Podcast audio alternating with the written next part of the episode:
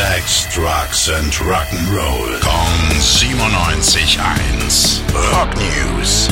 Paul Rogers meldet sich zurück mit einer brandneuen Single. Take Love heißt die neue Nummer und ist die zweite Single aus seinem kommenden Album Midnight Rose. Rogers selbst sagt über die Platte, das ist die beste, die ich je gemacht habe. Und das hat schon was zu heißen, denn immerhin war er Frontmann von Free, Bad Company und ganz nebenbei mit Queen unterwegs.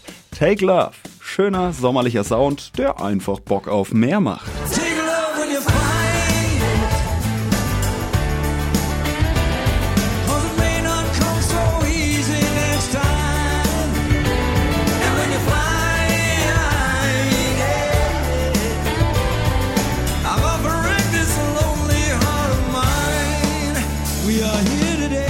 Das ganze Album Midnight Rose gibt's dann ab dem 22. September.